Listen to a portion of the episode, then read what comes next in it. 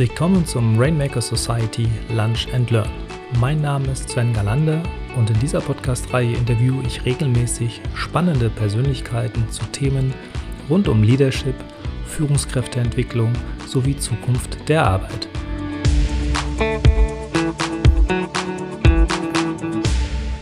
Moin zusammen, willkommen zum heutigen Lunch and Learn mit einem sehr, sehr tollen Gast und auch einem sehr, sehr tollen Thema.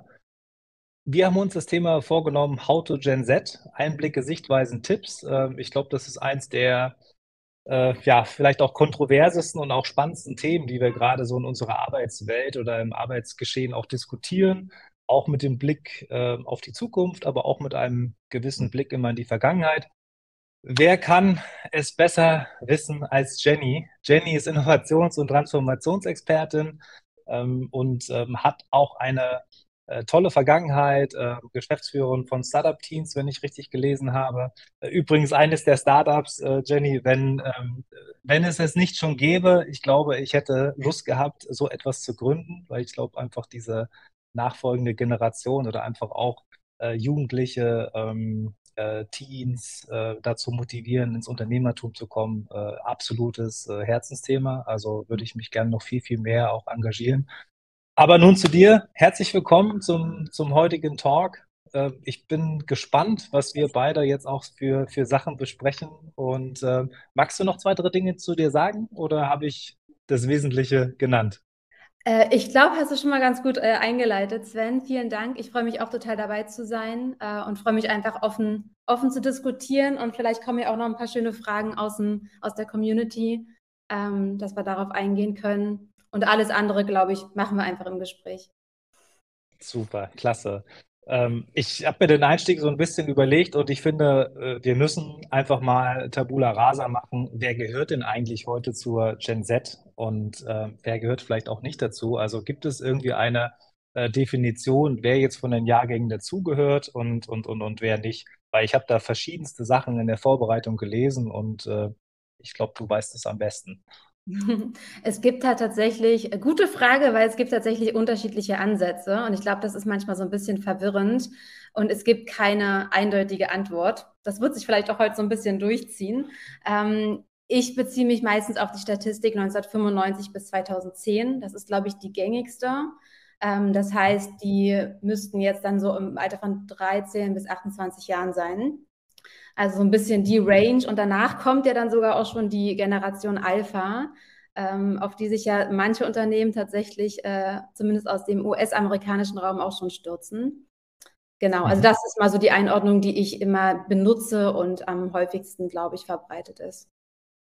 Okay, äh, cool. Das heißt, äh, das ist ja von der Spanne her, das sind Leute, die sind noch in ihrer Schulzeit, also vielleicht jetzt so Oh, jetzt muss ich überlegen, das ist schon so lange her, aber ich glaube, mit 13 Jahren ist man in der neunten Klasse. So roundabout, ja. Roundabout, genau. Ähm, neunten Klasse und wir haben aber auch schon Berufseinsteiger, so mit 27, 28, äh, die äh, ja ähm, schon vielleicht das eine oder andere Berufsjahr hinter sich haben, Studium absolviert haben. Äh, grundlegend sind Leute ja heute auch früher fertig durch Bologna und Co. Ähm, das heißt, manche von denen haben vielleicht schon einige Jahre Berufserfahrung. Also eine sehr spannende ja, Facette von äh, Schule ja. bis hin zu Berufseinsteigern, über die wir da heute sprechen. Ähm, ja. Und äh, vielleicht zum Einstieg als nächsten Punkt. Äh, ich habe heute gerade erst den, den Handelsblatt-Newsletter äh, bekommen. Ich glaube, das ist so ein Karriere-Newsletter. Und äh, die Generation Z wird ja sehr, sehr stark auch äh, immer medial auch präsentiert äh, und, und auch aus Arbeitgebersicht natürlich porträtiert, weil da auch sehr viele Fragen kommen äh, oder sehr viele Fragen entstehen. Deswegen ist es super, dass ich die heute mhm. auch dir stellen kann. Und äh, da stand heute drin, Freizeit sei ihnen wichtig, ähm, heißt es immer wieder, der Job sei nicht mehr der Mittelpunkt ihres Lebens und Überstunden, All-Nighter und Wochenendarbeit seien für sie inakzeptabel. Ähm, das ist sehr, das ist sehr einseitig, sicherlich. Mhm. Und gleich meine konkrete Frage an dich. Gibt es eigentlich diese homogene Zielgruppe Gen Z? Auf, auf gar keinen Fall. Ähm, ich finde auch die, Also ich finde die Diskussion immer ganz spannend, ähm, weil die ja so enorm gerade durch die Medien geht. Es ist ja an sich erstmal auch nichts Neues, ne? dass junge Menschen auf den Arbeitsmarkt kommen, dass Generationen nachkommen. Das ganze Generationenthema ist ja auch ein Stück weit eine Erfindung der Marketingindustrie. Ne? Also viele Themen, glaube ich, über die wir heute sprechen, sind ja auch, betreffen ja auch die Gesamtbevölkerung und die Entwicklung in der Gesamtbevölkerung und gar nicht unbedingt nur die Gen Z als Geburtenjahrgangsstatistik. Ähm, was ich auch nochmal ganz spannend finde, sozusagen im, im, statistischen Raum, ist, dass wir bis 2025 ähm, sind 25 Prozent der Erwerbstätigen aus dieser Generation. Ne? Und das sind ja nicht nur Arbeitnehmer, worüber sich ja gerade viel irgendwie ausgetauscht wird, sondern es sind ja auch potenziell die Kunden, ähm, auf die man ganz neu reagieren muss. Und jetzt habe ich gerade im Gespräch die Frage vergessen, die, die All-Nighter und die homogene Gruppe, genau. genau. Ähm, ich glaube, das ist halt vor allem halt durch die Medien so stark dargestellt. Ne? Also es wird halt wirklich ja gerade sehr hoch gepusht, auch finde ich sehr, ich nehme sehr wahr die Fronten, ähm, die, die dafür sind, die, die dagegen sind, Gen Z gegen die Arbeitswelt. Und ähm, das finde ich ein bisschen schade und ich glaube, das macht oft den Eindruck, weil diese Kriterien, diese Merkmale immer wieder genannt werden, dass es dann einfach so eine homogene Masse ist. Ist es natürlich nicht. Es wäre eine interessante Sozialstudie, wenn es so wäre. Das heißt, sie sind genauso unterschiedlich auf Basis von Herkunft, Bildungsniveau, ähm, Background, kulturellem Background, ähm, wie, wie andere Generationen auch. Ähm, es gibt nur ein paar Merkmale, die eben halt aufgrund dieser Geburtenjahrgänge und dessen, was sie erlebt haben, ähm, einfach ein Stück weit anders sind als jetzt bei anderen Generationen. Mhm. Und, und das wäre zum Beispiel, wo du sagst, ähm, das, das kann man auf jeden Fall als, als Merkmal nennen, konkret. Ja. Also was ja, glaube ich, total nachvollziehbar ist für, für jeden, der sich diese Jahrgänge anschaut im Vergleich zu älteren Generationen, ist, dass sie digital groß geworden sind. Also, und das ist halt auch in, in der Arbeitswelt und im Führungsverhalten dann total wichtig zu berücksichtigen, weil analoge und digitale Welt einfach total verschmelzen. Ne, ich weiß nicht, wie es bei dir ist. Ähm, ich bin noch sehr analog groß geworden und dann fing es an mit Modem und allem, was dazugehört. Also diese ganze Transformation einmal mitgemacht. Und ähm, bei denen ist das halt nicht so. Da ist halt das Smartphone schon äh, in der Hand gewesen. Da konnten wir, haben wir noch mit, mit Playmobil oder irgendwas gespielt. Und das mhm. macht natürlich auch viel, ne? Im Basis, also die Art und Weise, wie sie Medien konsumieren, wie sie Sachen nachschlagen, äh, wie sie Feedback erhalten über soziale Netzwerke da sind sie schon sehr, sehr anders geprägt. Mhm. Mhm. Und ähm, vielleicht konkret mal auf die, ähm, auf die Arbeitswelt gesehen, ähm, kann man denn sagen, ähm, wenn wir jetzt festgestellt haben, es ist keine homogene Masse, aber gibt es vielleicht Schwerpunktmerkmale, wo man, wo man sehen kann, hey, das ist dieser Generation jetzt wichtig oder der Mehrheit dieser Generation, was so diese Arbeitswelt von heute, aber vielleicht auch von morgen äh, angeht? Gibt es da mhm. Dinge, die du vielleicht nennen kannst aus deiner Erfahrung heraus? Mhm. Also auch das ist ähm, unterschiedlich. Laut Statistiken ist es ja durchaus so, dass ähm, Thema ähm, Inklusion, Umwelt, Nachhaltigkeit, ne, also rein thematisch mhm. zum Beispiel Sachen sind, die wirklich beschäftigen. Nachhaltigkeit jetzt zum Beispiel auch nicht unbedingt nur mit Blick auf, ähm, ist das Unternehmen jetzt bereit, den Müll zu trennen, ja, sondern, äh, oder wie, wie viele Bäume pflanzt das Unternehmen, also Sachen, die immer ganz gerne nach außen gebracht werden, sondern auch, wie nachhaltig agiert ein Unternehmen. Also sind äh, Prozesse und Strukturen ähm, in dem Unternehmen, im Arbeitsklima auch so, dass ich das als sinnvoll erachte und auf mhm. Langfrist angesetzt. Und ähm, da sind wir auch schon beim Thema Sinn. Ich finde, auch da ist immer so ein bisschen so eine, Diskussion, die mir ein Stück weit irgendwie das entfremdet, worum es geht. Also Purpose, Sinn wird ja so oft gesagt als Buzzword. Ähm, wir alle wollen ja irgendwie ein Stück weit Sinn in unserer Arbeit haben. Das ist auch was psychologisch total menschliches, dass wir Wirkung haben wollen. Und das kann ja auch im Kleinen sein. Ne? Also selbst wenn ich ein Projekt habe, wo meine Führungskraft mir ganz klar erklärt, warum ich das gerade mache, auf welche Ziele das einzahlt, habe ich in dieser Tätigkeit Sinn da geht es nicht immer um diesen heiligen Gral unbedingt, den irgendwie da, glaube ich, manchmal alle suchen, ähm, sondern einfach, ähm, ich möchte verstehen, warum ich das tue und ich möchte, dass es auf etwas einzahlt, was mit meinen Werten auch äh, konform geht. Und ähm, das sind, glaube ich, so ein paar Sachen, auch Gesundheit. Ne? Viele in der Generation haben gesehen, wie sich eben Elterngeneration, Großelterngeneration abgearbeitet haben, ähm, wie sie hart geschuftet haben, teilweise depressiv im Burnout gelandet sind oder nur unter Stress standen, nie Zeit für die Familie hatten. Und äh, die möchten das natürlich jetzt auch ein Stück weit anders machen, weil, und ich glaube, das ist ein wichtiger Punkt, der Markt sich halt auch einfach gedreht hat, ähm, weil sie eben die Alternativen haben, ähm, wie eine Babyboomer-Generation das halt nicht hatte. Mhm. Es ist immer schwierig, jetzt im Nachhinein zu sagen, wenn es das nicht gegeben hätte, dann. Ähm, aber was glaubst du denn, was, äh, was Corona da auch für einen Einfluss ähm, hatte, speziell jetzt auch für die, für die, für die Arbeitsweisen der, der Gen Z? Gibt es da, hast du da vielleicht auch eine Studie oder die mhm. sich damit beschäftigt hat, äh, welche Auswirkungen auch natürlich Corona hatte auf, auf diese Generation? Mhm. Also im Kontext von Starter-Teams gerade habe ich ja relativ viel wirklich auch mit der Schülergeneration zu tun gehabt, also im Alter von 14 mhm. bis 18, 19. Ähm, und auch viele, die, wir haben so Ideencamps teilweise auch in nicht städtischen Regionen gemacht, also wo man auch wirklich viele mal so aus ländlichen Regionen mit dabei hatte und unterschiedliche Perspektiven. Und da war natürlich schon, ne, ich glaube, das hat man ja auch viel gelesen, also diese Abschottung, dass man einfach seine, seine äh, Kolleginnen, Kollegen, Team, Klassenkameraden, heißt ja da, ähm, dass man die nicht mehr hatte, dass man einfach nicht mehr irgendwo hingehen konnte, dass man sehr vereinsamt ist teilweise auch dann zu Hause. Ähm, das sind, glaube ich, schon Sachen, die geprägt haben, weswegen ich da auch viel rausgehört habe, dass das ähm, gerne wieder nachgefragt ist, auch dann, wenn man in die Arbeitswelt einsteigt, dieses Thema Teamplay, etwas wirklich mhm. zusammen gestalten, ähm, wieder mehr in der menschlichen Interaktion zu sein, was so ein bisschen widersprüchlich ist, gegen alle glauben, dass man irgendwie auf Remote nur umsteigen soll. Ähm, und zum anderen aber sicherlich trotzdem auch alle, die jetzt schon im Arbeitsleben waren, ähm, die remote mal gearbeitet haben oder hybrid, dass man da halt schon merkt, das hat halt auch ein paar Vorteile. Und diese Flexibilität ähm, jetzt auch bei Arbeitgebern ein Stück weit natürlich auch weiter nachfragt, weil man festgestellt hat, es funktioniert ja. Es gibt auch viele tolle Startups, die jetzt remote groß geworden sind, wo das wunderbar funktioniert.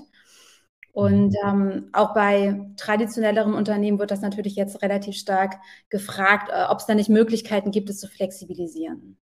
Und äh, mhm. das kommt mhm. sicherlich aus der Pandemie, weil man einfach die Erfahrung gemacht hat, dass das funktioniert. Mhm. Ich kann eine Insight aus unserem Team jetzt spiegeln. Wir haben ja auch äh, VertreterInnen der Generation Z bei uns. Und äh, wir können sagen, wir haben ja, äh, wir haben ja mit Remote komplett angefangen, auch durch äh, Corona oder wegen Corona. Ähm, und ähm, es waren interessanterweise äh, die jungen Leute bei uns, die gesagt haben, hey, äh, wir möchten doch gerne auch uns mal im Office treffen. Also das war spannend ja. zu sehen, dass da eigentlich äh, Remote, ja, okay, das ist wichtig, aber halt nicht ausschließlich. Also dieser physische Austausch, ähm, Präsenz, mhm äh, auch gegenseitig vielleicht sich mal sehr, sehr einfach Dinge erklären zu können, ohne sich äh, in einem, in, in einem Zoom-Meeting oder was auch immer äh, verabreden zu müssen. Ähm, ja. Diese Spontanität, die scheint schon wichtig zu sein. Ja, und ich glaube, du sprichst da einen total guten Punkt an. Für was mache ich das dann? Ähm, mhm. das heißt, wenn ich jetzt irgendwie gerade in einem Projektstatus bin, wo ich nur Konzepte schreibe, dann ist es natürlich, sind wir wieder beim Thema Sinn, weniger sinnvoll, jetzt unbedingt vielleicht eine Stunde auf Arbeit zu fahren, wenn es weit weg ist, um sich dann nebeneinander hinzusetzen. Ähm, an einem anderen Tag, wenn es aber darum geht, kollaborativ wirklich was zu erarbeiten, dann, dann macht es ja total viel Sinn und dann wollen junge Menschen das auch. Ich habe auch manchmal das Gefühl, dass dieses Flexibilitäts- und Remote-Thema oft so ein bisschen vertauscht wird. Ich glaube, auf gar keinen Fall habe ich den Eindruck, dass alle remote arbeiten wollen. Ich habe aber den Eindruck, dass man mitgestalten möchte, also eine Stimme haben möchte ähm, und gehört werden möchte, wie es denn sinnvoll gerade ist. Weswegen ich zum Beispiel auch Unternehmen, die von Top-Down entscheiden, wir machen jetzt irgendwie drei Tage Homeoffice, zwei Tage Office.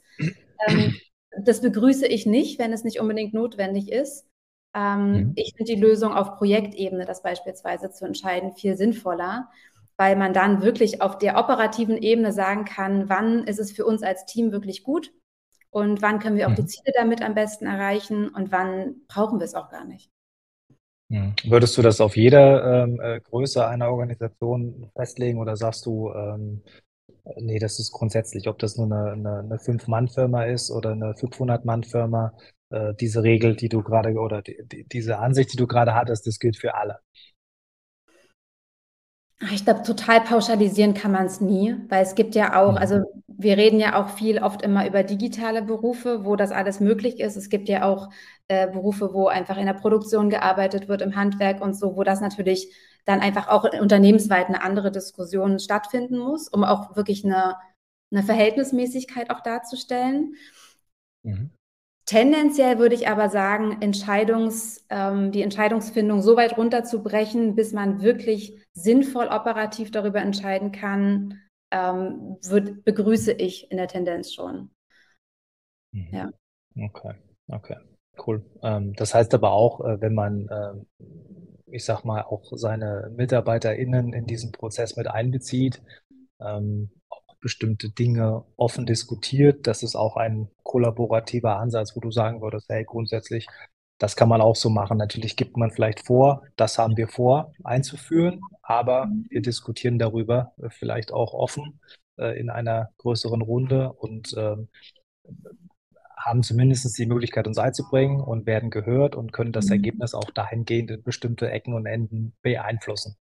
Ja, und ich, ich denke, das ist an sich jeder Arbeitnehmerin, jedem Arbeitnehmer wichtig. Ähm, meine, mein Eindruck ist halt immer, dass viele gelernt haben, eher Regeln zu akzeptieren.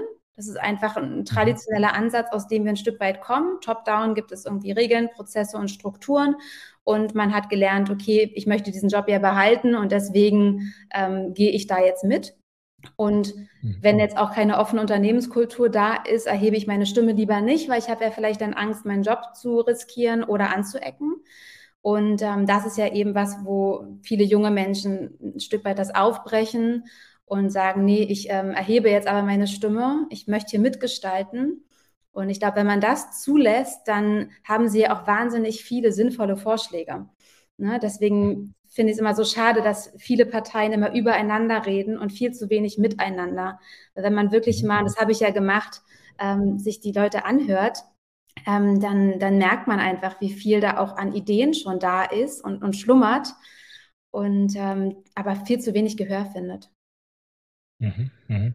Und äh, würdest du sagen, weil du gerade an dem Punkt sind, äh, ich würde den am Ende auf jeden Fall nochmal ansprechen, ähm, würdest du sagen, dass äh, das auch daran liegt, dass wir eine sehr technologisierte Kommunikation mittlerweile haben, auch durch Remote und Co. Co oder sagst du, äh, nee, das liegt einfach grundsätzlich daran, dass wir irgendwie verlernt haben, äh, offen miteinander oder offen aufeinander zuzugehen und einfach das Gespräch zu suchen. Sieht man ja in verschiedenen anderen Gesellschaftskonstellationen auch, äh, mhm. dass wir das an einigen Stellen offenbar ja nicht mehr so gut können. Wir reden übereinander, aber weniger miteinander. Mhm. Ich glaube, Technologie hat nicht so viel damit zu tun. Meine, das ist jetzt meine Perspektive ich, ich, ich, kenne halt wirklich auch viele, viele tolle Unternehmen, die zum Beispiel rein remote arbeiten, die sehr viel Technologie einsetzen, weil es eben junge Unternehmen sind, die ja auch sehr technologieaffin sind. Und wenn man das richtig macht, das wahnsinnig gut funktioniert. Ich glaube, es liegt eher an der Haltung. Also was, also was, was bringt man eigentlich für, für eine Haltung rein? Ist man offen für neue Vorschläge? Ähm, ist man, ähm, stimmt man demokratisch über Themen ab? Ähm, ne, wie stark ist vom Bottom-up sozusagen ähm, die, die, ähm, mhm. die Möglichkeit, irgendwie Vorschläge zu machen, sich einzubringen ähm, und wie stark ist halt Top-down auch einfach vorgegeben, wie die Themen zu sein haben. Und ich glaube, das ist eher ein offene, eine offene Haltung, die da viel, viel mit reinspielt. Und ob man das dann technologisch gut nutzt, ich glaube, das kann sogar sehr vorteilhaft sein. Äh, gerade die mhm. jungen Leute sind ja gewohnt, ne? alles über äh, digitale Kanäle ähm, auch viel zu machen, schnell Feedback zu bekommen. Ähm, zum Beispiel irgendwie ein interessantes Beispiel mal gehabt, wo ich einen Azubi befragt habe in einem großen Konzern. Der ähm, wurde angehalten von einem älteren Kollegen, das Handy doch wegzulegen, weil ähm, es ja hier Arbeitszeit ist. Und das war zum Beispiel ein Konflikt, wo wir reingegangen sind, wo wir gesagt haben, naja, aber diese junge Person daddelt jetzt nicht auf einem Handy und spielt Spiele auf dem Weg zur Küche mhm. oder in, einem, in der Pause, sondern er hat zum Beispiel was nachgeschlagen, was er gerade nicht verstanden hat. Das macht er aber nicht am, am stationären Computer. Das macht er natürlich irgendwo äh, auf, auf dem Handy und schaut halt kurz mal nach. Also das meine ich auch am Anfang mit dieser Welt, diese Welten verschmelzen so stark. Und mhm. äh, oft hat man dann aber so Hypothesen und Annahmen, was diese andere Person da gerade macht. Und wenn man da aber schafft, darüber ja. zu sprechen und auch mal nachzufragen, wofür nutzt du denn dein Handy gerade? Dann Handy vor allem auch, ne? Da merkt man, ich bin nicht Gen Z. ähm, dann, dann hat man eine Erklärung und merkt, okay, das ist äh, vielleicht auch Arbeit. Das ist gar nicht privat. Äh, wenn ich jetzt bei fragen muss, was sagt die Gen Z zum Handy? Smartphone, oder? Okay. Phone, I don't know. Phone. Okay, alles klar.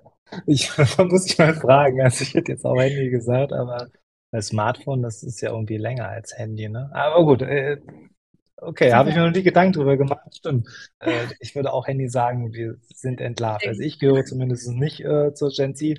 Äh, ich weiß nicht, wie das bei dir ist. Bei dir vielleicht? Nee, nee, nee. nee. Okay. Why? Klassisch Why. okay, Why bin ich, äh, glaube ich auch. Muss ich nochmal nachrechnen. Ähm, ich bin jetzt bewusst etwas polarisierend. Ich habe mir auch wieder so ein paar Quotes rausgesucht. Ähm, wenn es die aktuelle Debatte in Deutschland ist ja auch immer wieder das Thema Produktivität, ähm, mhm. ich sag mal Wirtschaftsleistung, äh, Wohlstand sichern etc. Und äh, jetzt gibt es einige Stimmen, die auch immer wieder die Rechnung aufmachen, dass uns die Vier-Tage-Wochen, zum Beispiel auch ein Flexibilisierungselement, das auch durch Corona etc. hochgekommen ist. Übrigens ist das ja ein, ein alter, alter Zopf. Ne? Vier-Tage-Woche wurde, glaube ich, in den 90ern mal eingeführt von der Automobilindustrie, äh, um mhm. Kurzarbeit zu vermeiden. Das wissen, glaube ich, die wenigsten.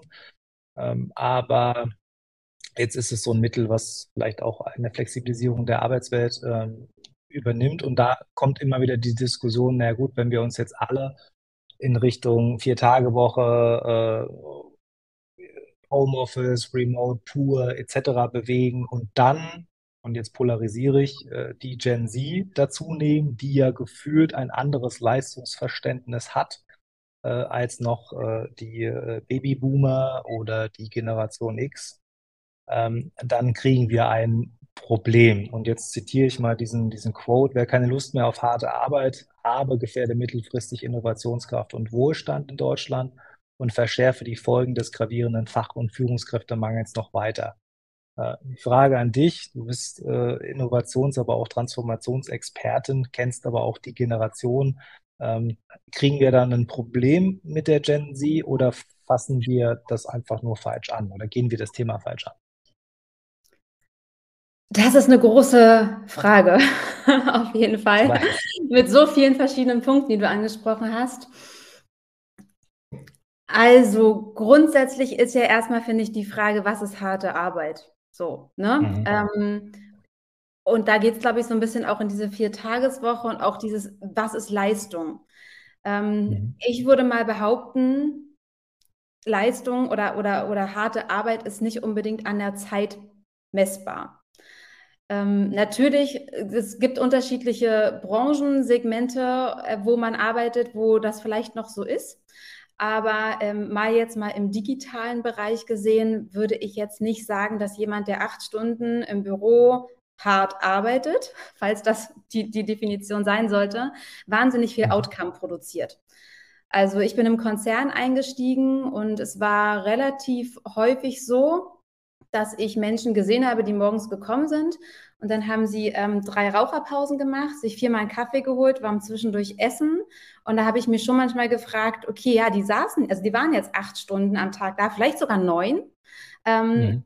Aber ich glaube, der Outcome, meine Annahme war jetzt vielleicht nicht so groß.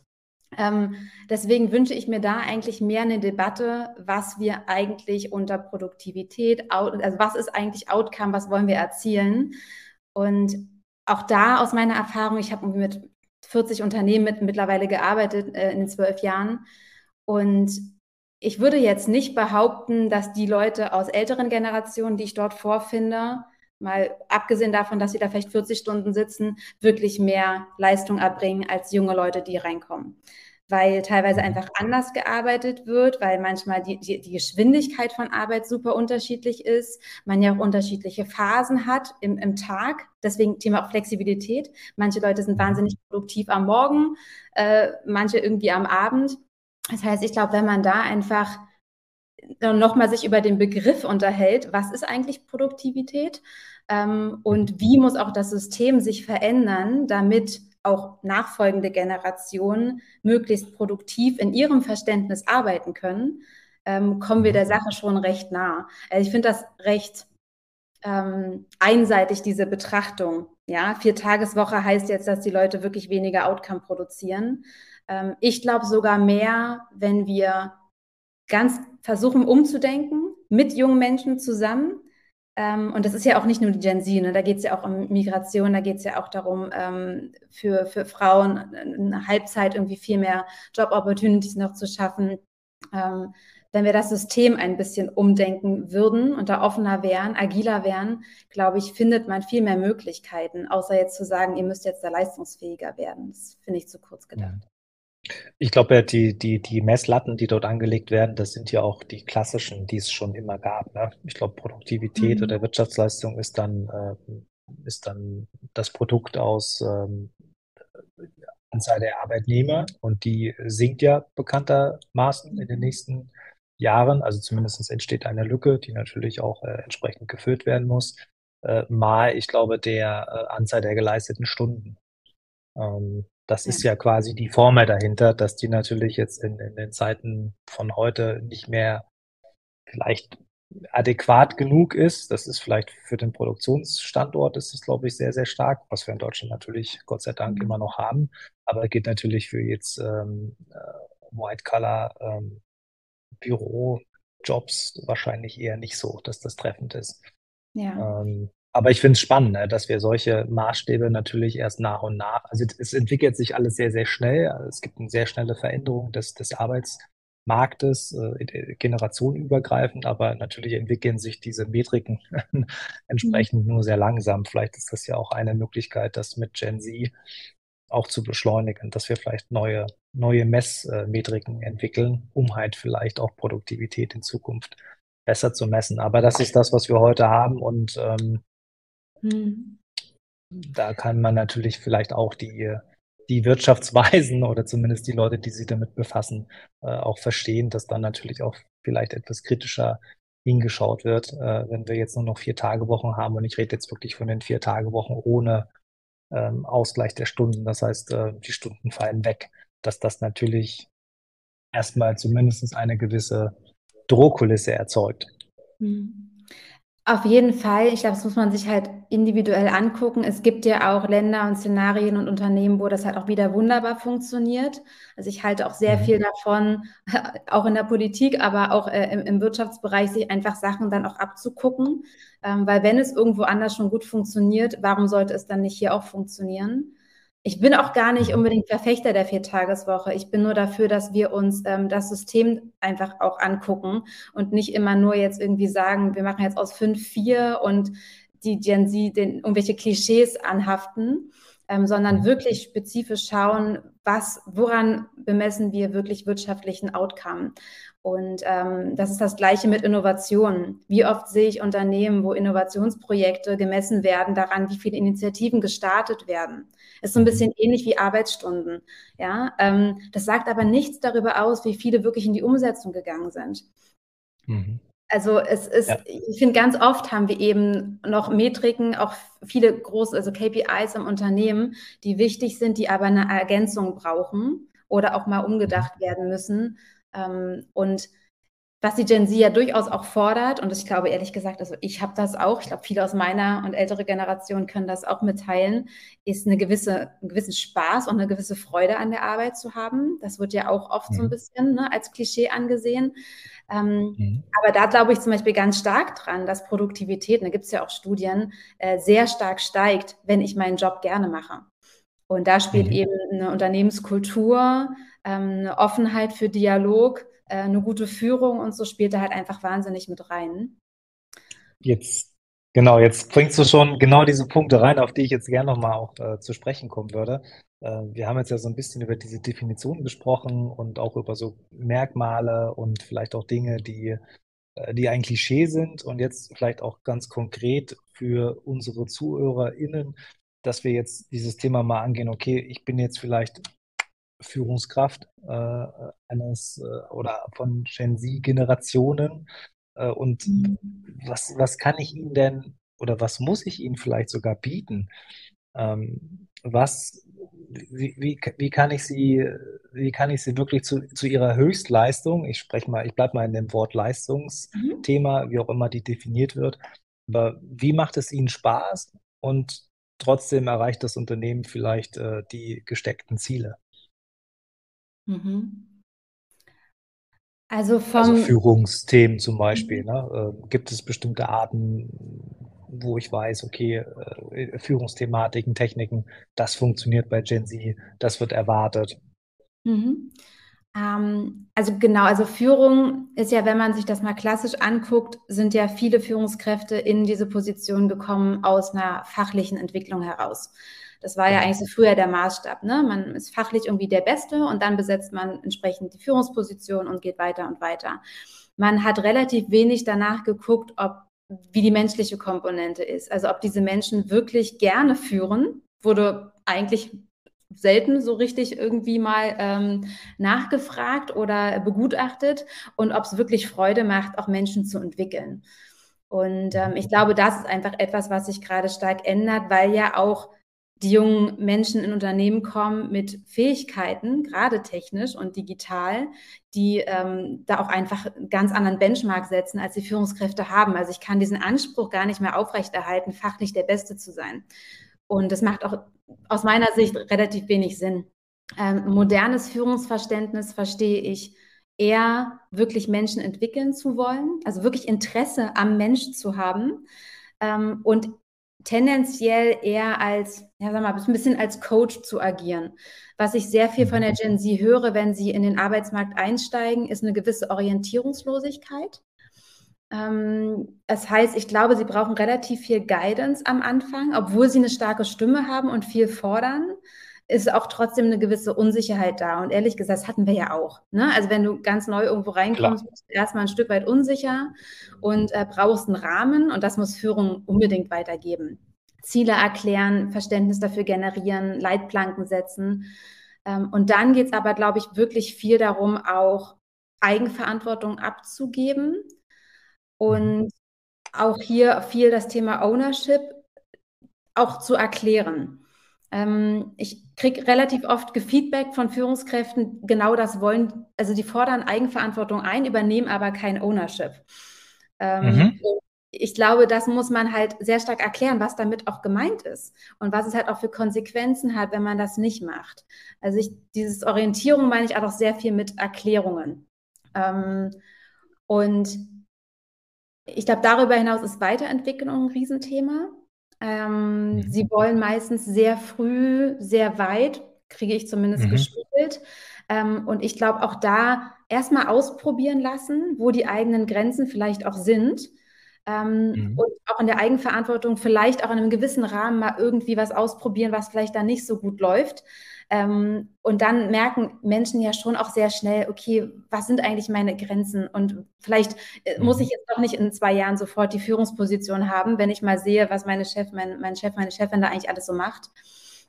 Und ähm, genau, und dann hat zum Beispiel, was ein Riesenthema ist, ist Thema Feedback. Ich sehe mhm. sehr, sehr viele Unternehmen, die noch so Annual Reviews haben.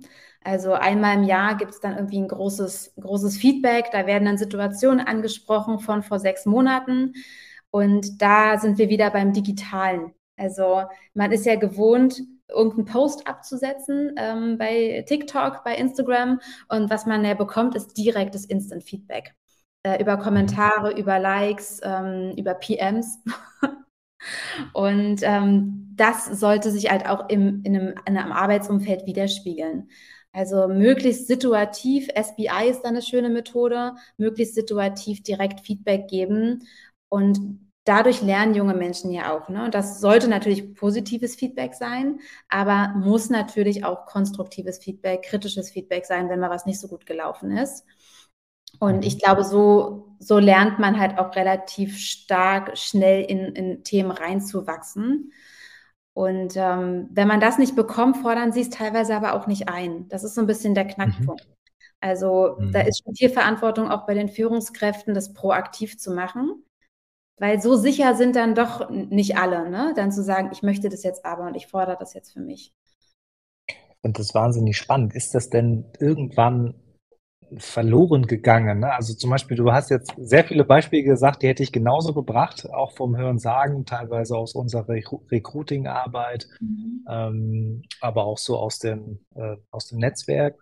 Ähm, man hat das Gefühl manchmal, dass gewisse Grundsätze der Arbeit oder Grundsätze des Arbeitens, äh, in die man, also ich nehme jetzt mal mich, in die ich reingewachsen bin, dass es die heute nicht mehr gibt oder dass die in Vergessenheit geraten sind.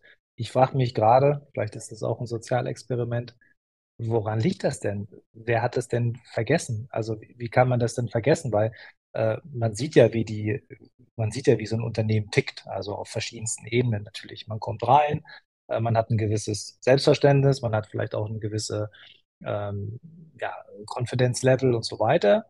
Und dann orientiere ich mich ja. Dann gibt es ja eine Phase der Orientierung mhm. und ich schaue mir das erstmal alles an.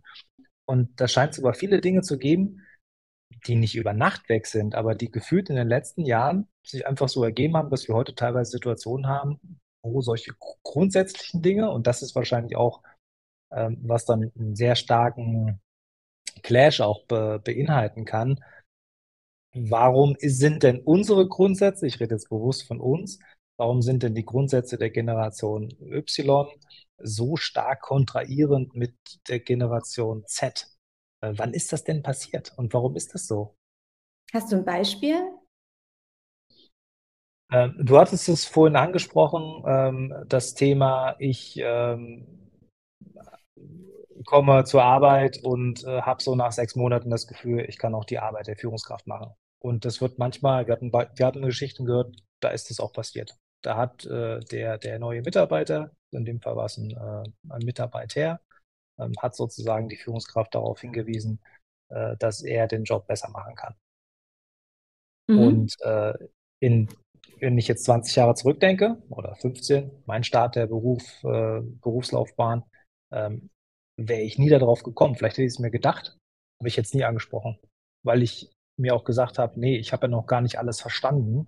Ich bin ja auch erst sechs, sechs, sechs Monate da wie kann ich das jetzt ansprechen? Aber diese Selbstverständlichkeit, das zu machen, man, man muss ja auch sagen, man kann ja auch was Positives daraus ziehen, ne? Mhm. Ähm, den Mund aufzumachen, äh, Missstände in Anführungsstrichen anzusprechen, äh, Dinge, mhm. die wir schon immer so gemacht haben, bewusst in Frage stellen und darüber auch laut reden. Ich meine, man kann aus allem auch ja. was Positives sehen. Aber was mir auffällt, äh, und das deckt sich auch mit so vielen aus dem Netzwerk, klar kann man fragen, was ist das eigentlich für eine für eine, für eine homogene Truppe dann vielleicht, aber äh, mehren sich diese Geschichten, das Gefühl, so Grundsätze des, des, des, des Arbeitens, äh, die es mal gab, dass die quasi heute neu gelernt werden müssen. Du hattest auch darauf hingewiesen, man muss den Leuten manchmal ähm, der Generation Z-VertreterInnen das auch erklären, ähm, ja. wie, das, wie das ist. Das ist spannend, weil ich glaube, viele von den Vertretern von X und Y, die denken sich, das muss ich dir nicht erklären, das ist ja normal. Und da entsteht wahrscheinlich dann auch der Clash, weil für die eine Seite ist es normal, für die andere Seite ist es nicht normal. Nur redet die man. Frage ist, was ist normal? Ne? Genau, normal, absolut. Aber ich würde nur darauf hinweisen, dass das äh, kann ein Problem sein und ist offenbar an vielen Ecken und Enden mhm. auch ein Problem. Ja, ja was ich in normal, deinem, was ist nicht normal. Ja, voll. Das, was ich in deinem Beispiel jetzt gerade ganz spannend fand, ich habe das auch vereinzelt mal gehört, ähm, das Thema dann in die Führungsrolle rein wollen. Ähm, was ich, wenn ich mit, mit den Menschen gesprochen habe, was, glaube ich, reinspielt, ist zum einen A, dieser ähm, Arbeitnehmermarkt. Ne? Also das, was früher halt da war, so, ich ähm, habe jetzt einen Job bekommen und ich fühle mich der Sache jetzt total verpflichtet und ich habe jetzt ja auch nicht wahnsinnig viele andere Alternativen und möchte jetzt hier wirklich ähm, sozusagen duck mich erstmal ein bisschen runter und schau mal erstmal, was hier so passiert. Ähm, ist ja was anderes, als wenn du ganz viele andere Unternehmen hast, die die ganze Zeit an deine Tür klopfen und sagen, komm doch zu uns. Da möchte, also dann ist es eine, einfach eine andere Haltung, daran zu gehen. Ne? Dann bin ich wahrscheinlich selbstbewusster erstmal. Die anderen wollen mich ja auch haben. Ähm, dann kann ich ja jetzt hier auch mal sagen, was, was meine Forderungen sind. Das ist natürlich schon mal erstmal ein Unterschied. Ähm, oder jetzt mal ungewertet, ne? Das ist einfach, was ich so ein bisschen mhm. beobachte. Das zweite ist, dass man sich sehr, sehr viel vergleicht. Und das geht ja auch sehr stark in der Transparenz über die sozialen Medien. Also früher hatte man vielleicht seine Klassenkameraden, die jetzt auch alle den Job-Einstieg machen. Und da hatte man dann so zehn Beispiele im Freundes- und Bekanntenkreis, wie die anderen das so tun. Und jetzt sieht man die ganze Zeit auf Social Media irgendwelche Werbebotschaften oder auch wirklich Leute mit 22, die ihr eigenes Unternehmen aufgebaut haben. Dann diese Coaching-Fakes, die da irgendwo mit Autos vorfahren und sagen, ich bin 19, ich habe jetzt meine erste Million gemacht und ich bin Führungskraft. Also man hat sehr viele Role Models, wo man sagen kann, das sind vielleicht nicht die richtigen, wo man sich mhm. aber daran orientiert. Und man vergleicht sich ja auch immer nach oben, auch sehr menschlich. Ja. Ähm, das heißt, da ist, glaube ich, auch viel so, wenn die das jetzt hinkriegen, warum, ich will das auch. Und wenig vielleicht Selbstreflexion erstmal, kann ich das eigentlich schon? Nee, aber ich möchte ja mithalten können. Ähm, mhm. und dann, was, was ich aus der Praxis jetzt mal so ein bisschen äh, herausgehört habe, was ein paar Kolleginnen und Kollegen gemacht haben, dann wirklich mal diese Führungsrolle zu erklären. Oder vielleicht sogar mal, wenn es irgendwie möglich ist, mal zu sagen, lass doch mal tauschen eine Woche. So, ähm, okay. weil viele junge Menschen auch gar keine Vorstellung davon haben, wie teilweise, also anstrengend und wie teilweise ja auch simpel Führungsthemen manchmal auch sind. Ja, also man sitzt die ganze Zeit in irgendwelchen Meetings und beschließt Sachen, nicht nur, aber teilweise sind es ja Sachen, die machen jetzt gar nicht so viel Spaß, wie man vielleicht denkt sondern es macht operativ wahrscheinlich viel mehr Bock, ein Produkt zu entwickeln und mit Nutzern zu sprechen, als die ganze Zeit in Management-Meetings zu sitzen. Ähm, und da mal ein bisschen Einblick zu geben, wie dann eigentlich so eine Führungsrolle aussieht. Ähm, ich habe schon ein paar erlebt, wo dann gesagt wurde, ach so, nee, also wenn das jetzt so ist, dann mache ich jetzt vielleicht doch erstmal das, was ich jetzt hier mache. Ne, weil auch Überforderung sich dann ein Stück weit einstellt. Genau was du sagst, man war sich ja vorher gar nicht so bewusst, man, ob man die Fähigkeiten dazu hat und merkt auf einmal, ja, nee, ups, das ist dann vielleicht doch ein bisschen zu viel gewesen. So. Okay, äh, sehr spannend. Ähm, ich habe, ähm, gerade weil du es gesagt hattest, ähm, wir haben ja so einen Buchtipp auch noch bekommen, äh, Gen Z für Entscheiderinnen. Es gibt offenbar ein, ein Buch. Ja, das ist von Startup Teams viel mit initiiert ah, worden. Okay. Ja. Okay, okay, spannend. Gut, also ein Buchtipp haben wir schon. Wunderbar. Ja, sehr gut. Und jetzt vielleicht. Okay, jetzt abschließende Frage. Ähm, jetzt haben wir auch sehr viel so ein paar Konflikte angesprochen, ähm, aber auch äh, deutlich gemacht, was für ein Potenzial in der Lösung dieses Konfliktes liegen kann.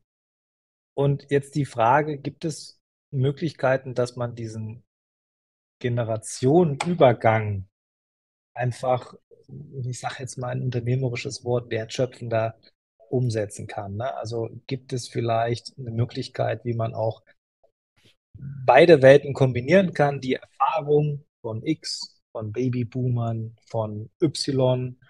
Ähm, da ist ja eine Menge, eine Menge Power drin.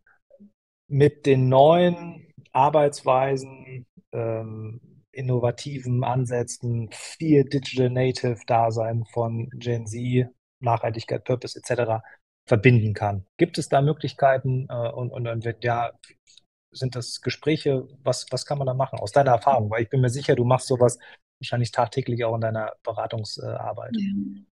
Ja. Und ich würde tatsächlich auch dein Kann durch ein Muss ersetzen, weil es geht ja gar nicht anders. Also es, mhm. wir werden einfach, ähm, die, die Babyboomer sind noch ein paar Jahre da und auch Generation X danach, die, also die haben ja ähnliche Prägungen. Es ist ja jetzt ne, nicht so, dass man das immer wirklich auf diese einzelnen Segmente beziehen kann. Ähm, und zum anderen haben wir halt bald wirklich 30 Prozent Erwerbstätige aus der Gen Z ähm, und auch ein riesengroßes Gemisch an Kundensegmenten. Eben auch sehr viele Menschen, die älter werden, die auch einfach Erfahrungen brauchen. Was brauchen eigentlich ältere Menschen? Und genauso brauchen wir diese technologische Geschwindigkeit und dieses Mitdenken von komplexen Themen auf der, auf der Seite junger Menschen. Ähm, das heißt, es muss funktionieren. Und ich wünsche mir wirklich wahnsinnig einfach diesen Dialog und sehe auch, wenn man das dann wirklich mal macht, ist es halt total wertvoll und wirksam und wirtschaftlich am Ende. Ähm, das heißt, was ich zum Beispiel total spannend finde, sind wirklich diverse Gremien. Jetzt gab es ja mal so die Forderung, ein bisschen harsch, ja, muss jetzt jemand aus der Gen Z in den Vorstand. Soweit würde ich jetzt vielleicht noch nicht gehen, ne, weil es muss ja auch wirklich sinnvoll sein und, und, und auch wirtschaftlich tragbar. Aber es kann zum Beispiel ja einen sehr hoch angelegten Rat geben.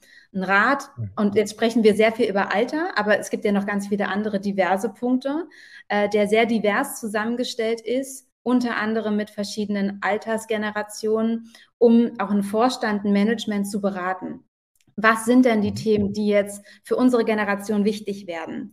Weil wenn man sich mal überlegt, da sitzen jetzt irgendwie drei 60, über 60-jährige ähm, Männer in einem Mittelstandsunternehmen, die können ja gar nicht sagen oder die Idee haben, wir machen jetzt mal TikTok Employer Branding, weil die teilweise vielleicht noch gar nicht wissen, was TikTok ist. Also ich kann ja keine mhm. Entscheidungen auf Basis von Dingen treffen, von denen ich gar nicht weiß, dass sie existieren. Und da einfach in verschiedenen Abteilungen oder gern wirklich auf höchster Management-Ebene überhaupt erstmal diversen Rat zu schaffen, wo man Entscheidungen zusammentrifft. Finde ich zum Beispiel schon mal einen riesen, riesen Vorteil, mhm. weil es auch direkt ein Role Model und ein, Vor also ein Vorbildcharakter hat. Wir beschäftigen uns mit den Themen, wir nehmen euch ernst ähm, und offene Ideen von euch sind halt auch willkommen. Ne? Das hat ja einen riesengroßen Effekt auf alles, alle Hierarchien, die darunter liegen. Mhm. Ähm, was da auch total reinspielt, ist Reverse Mentoring. Also nicht mhm. jemand Erfahrenes mentort jemand Jüngeres. Auch das ist super wertvoll und sollte unbedingt jedes Unternehmen haben. Aber andersrum. Also jemand äh, Jüngeres aus der Gen Z mentort einfach äh, im Sparing zum Beispiel einen Manager. Und mhm. ähm, teilt einfach mal Sichtweisen und Optionen und man kommt halt so in Dialog. Ähm, was ich mir wünsche, ist, dass bei vielen Gipf Wirtschaftsgipfeln und also äh, großen ähm, Events, ja, ähm, die Möglichkeit gegeben wird, dass die Generationen aufeinandertreffen. Ich sehe ganz oft entweder wirklich Kongresse und so, wo nur ältere Männer oder ältere Frauen sind teilweise eher viel ältere Männer. und auf der anderen Seite ähm, wirklich dann so junge, junge Austauschformate und ähm, Meetups, wo, wo nur junge Menschen sind. Mhm. Also auch da würde uns, glaube ich, sehr viel gut tun, wenn wir das weiter mischen. Und ich glaube, das wichtigste Thema, und da spielt Führung dann halt auch wirklich stark mit rein, ist Führungskräfte auf allen Ebenen zu schulen, ähm, wie wichtig Konfliktlösung ist, altersdivers, wie man auch altersdiverse Menschen zusammen auf Ziele ausrichtet. Also ich glaube, gemeinsame Ziele haben auch eine Riesenwirkung. Mhm. Ähm, wenn man gemeinsam an was arbeiten muss, dann, es gibt ja dann auch gar keinen Ausweg, ne? Da hat man irgendwie eine gemeinsame Mission und dann zieht man halt zusammen und dann ruckelt es vielleicht ein bisschen am Anfang, ähm, aber man merkt dann sehr stark, wie eben junge Perspektive und Erfahrung auf der anderen Seite ähm, total gut miteinander funktionieren können. Also das sind so ein paar Sachen, glaube ich, ähm, vor allem über die Führung auf Teamebene, da eine Sensibilität, Sensibilität herzustellen ähm, und die Kommunikation zu erweitern im Hinblick auf dieses Thema.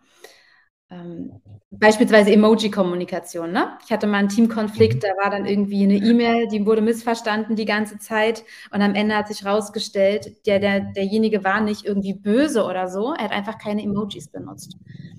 Und sowas muss man irgendwie auflösen und darüber muss man reden können, da muss eine Offenheit da sein, das auch tun zu können. Spannend, super. Vielen, vielen Dank. Äh, was ich jetzt kurz so in den letzten Minuten mitgenommen habe, echt viele, viele konkrete Sachen, äh, finde ich super, äh, aber auch ein sehr positives Bild über die Chancen, die sich äh, durch Gen Z auch ergeben, auch im Miteinander mit der vielleicht steigenden Generation, die in den nächsten Jahren sicherlich auch äh, deutlich in den Hintergrund rücken wird, aufgrund der Altersthematik. Wir haben noch ähm, einen Kommentar hier, den will ich gerne noch einblenden von Marcel. Toller Dialog Du kannst, glaube ich, wahrscheinlich schneller lesen, als ich es vorher. Nee, ich glaube, wir sind beide gleich, gleich langsam gerade. Mittlerweile brauche ich die junge Generation, die sich um die neuen Technologien kümmern und ihre 15% Skunk Worktime dafür verwenden, weil ich Managementaufgaben nicht mehr die Zeit habe, in alle Details zu schauen. Meine jüngeren Mitarbeiter und Kollegen kommen mit so tollen Ideen um die Ecke, um uns und die Arbeit einfacher zu machen. Jüngere zeigen dann den alten Hasen, wie gewisse Dinge funktionieren. Ähm, ich glaube, das äh, ist sehr, sehr wichtig, ne? zu schauen, ja. wo liegen auch sehr viele Vorteile, äh, wo können wir uns austauschen, wo kann man voneinander lernen, dass man den Prozess, wie du es auch gesagt hast, auch durch gute Führung moderiert und äh, ja. auch Möglichkeiten schafft, dass dieser Austausch stattfindet und auch in dem richtigen Rahmen. Ja, und dass man sich und das ist ja auch so ein bisschen die Haltung aus dem Coaching, zumindest aus dem Systemischen, dass man sich auch einfach mal an die eigene Nase fasst und mal nicht nur sagt, okay, jetzt müssen sich vielleicht irgendwie, also die Jungen werden sich nicht ändern. Ne? Also viel oft mhm. erlebe ich die Diskussion, wie kriegen wir die jetzt geändert? Das ist die falsche Frage. Ja.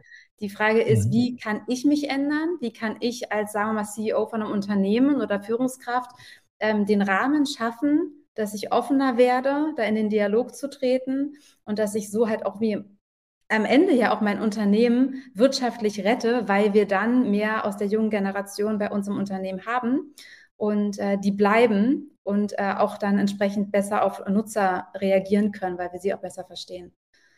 Also Super. Arme verschränken bringt niemanden irgendwo nach vorne. Okay, prima. Ich nehme das positive Bild mit. Äh, ich glaube, äh, wenn wir das mitnehmen äh, und offen aufeinander zugehen, dann wird das auf jeden Fall erfolgreich werden. Jenny, ganz herzlichen Dank für deine Zeit. Wir Danke. haben ein wenig überzogen, aber ich hoffe, äh, es ist okay für dich. Ja, klar, auf jeden Fall. War total cool, Super. mit dir zu sprechen. Danke für deine Insights und äh, dir noch einen schönen Nachmittag. Bis bald. Dir auch und alle, die zuhören. Macht's gut. Tschüss. Tschüss.